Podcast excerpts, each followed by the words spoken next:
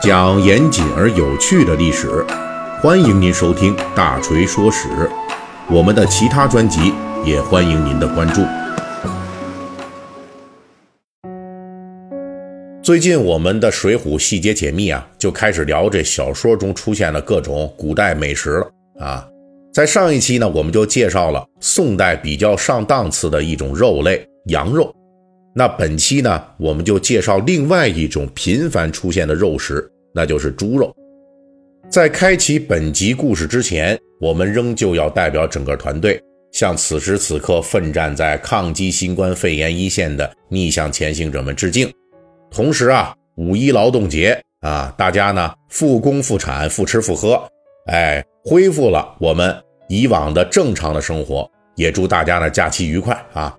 因为咱们这春节呀，因为疫情过得不够爽、不够到位，那么这个假期呢，咱们可以好好玩一玩，可以往回补一补了啊。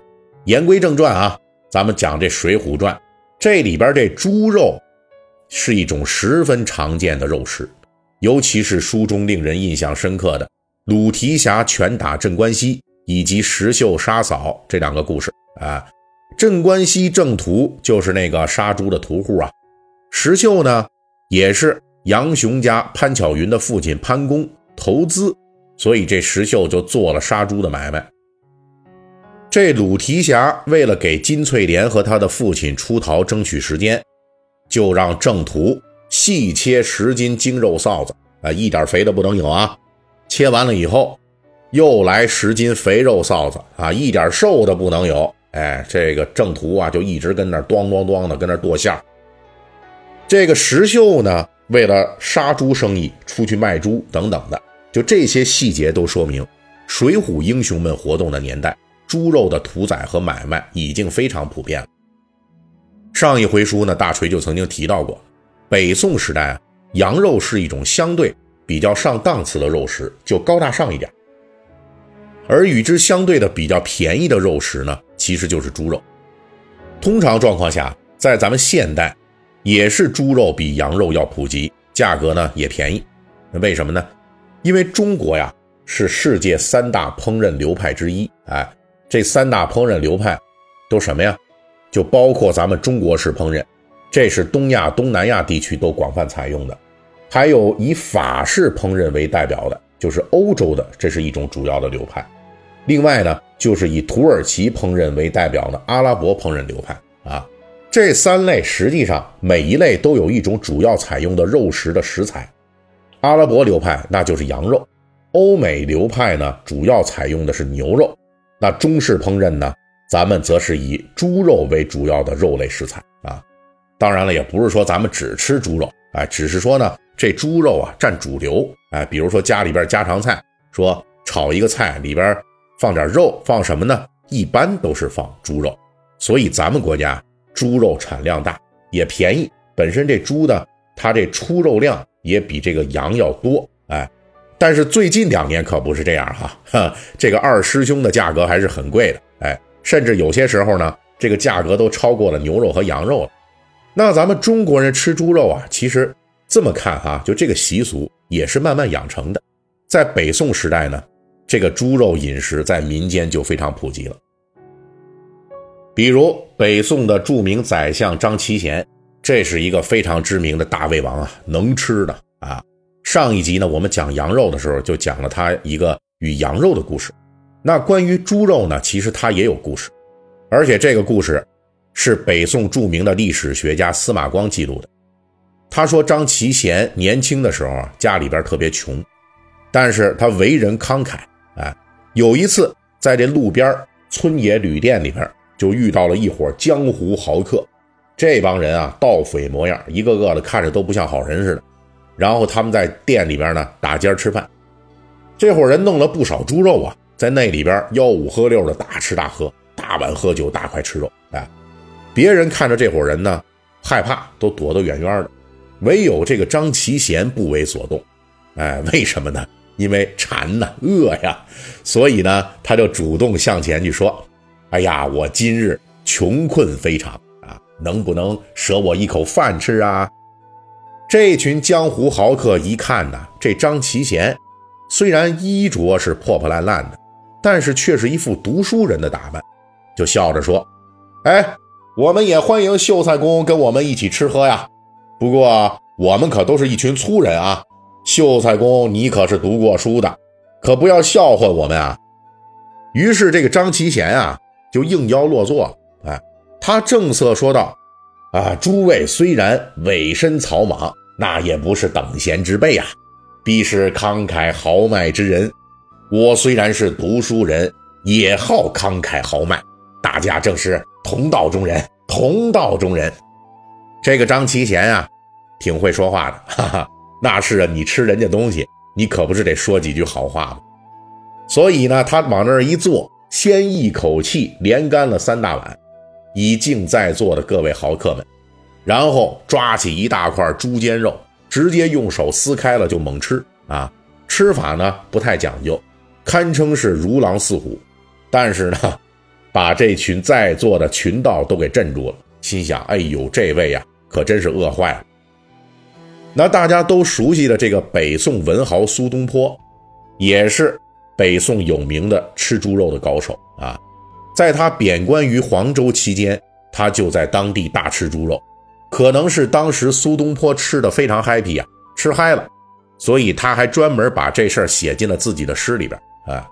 他在一首诗里边就说：“黄州好猪肉，价钱如粪土，富者不肯吃，贫者不解煮。”哎，所以呢，这苏东坡在当地不仅是大吃猪肉，而且据说呀，据传。这个他还发明了东坡肉等等的诸多的猪肉的烹调之法，并且流传演变至今。说到这儿呢，大家可能也注意到了，咱们上边讲述的北宋时代的猪肉故事中，这猪肉实际啊都是以一种比较粗鄙、比较便宜的肉食的姿态出现，就是很接地气，哎，很平民化，很普遍。实际呢，这也是北宋时代的一个突出特征。如果说之前我们讲到的这羊肉是北宋的高级料理的话，那么猪肉就是更偏向于市民大众的肉食了。从物价来说呀，北宋时代猪肉确实非常便宜，在北宋初年，买一匹马的价格大概可以买三十头猪。这种以羊为美、为贵的，而以猪为贱的饮食风俗，也显著的被记录于当时的文献中。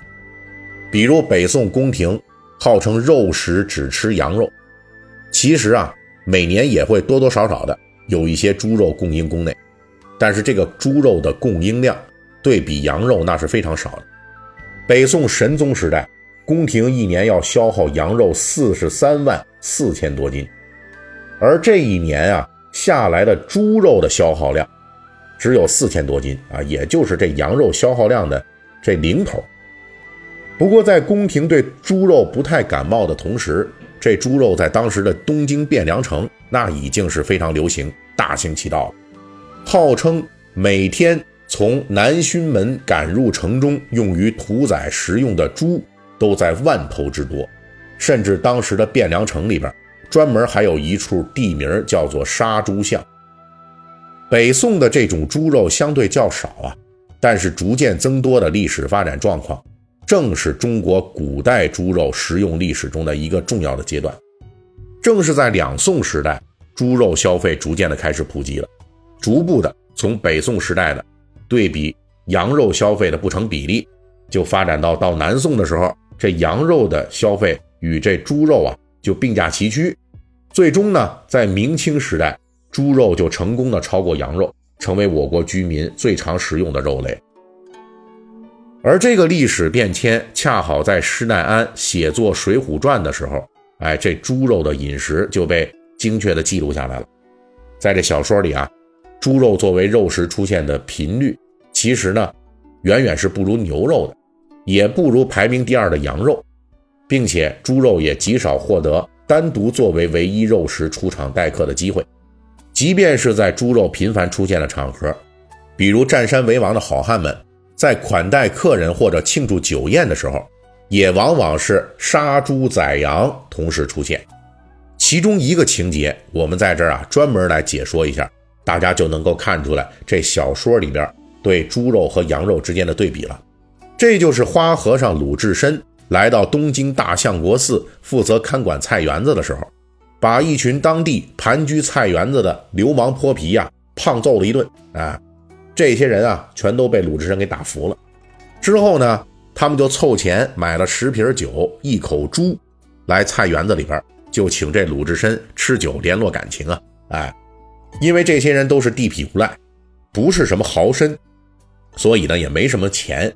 那他们就凑钱买来的只是一头猪，而第二天鲁智深回请他们的时候，鲁智深因为本来就是军官出身，后来在五台山还有赵员外的资助，所以呢自己并不差钱儿。那他回请各位泼皮的时候，不但这酒的供应翻倍了，那这肉食也加满了。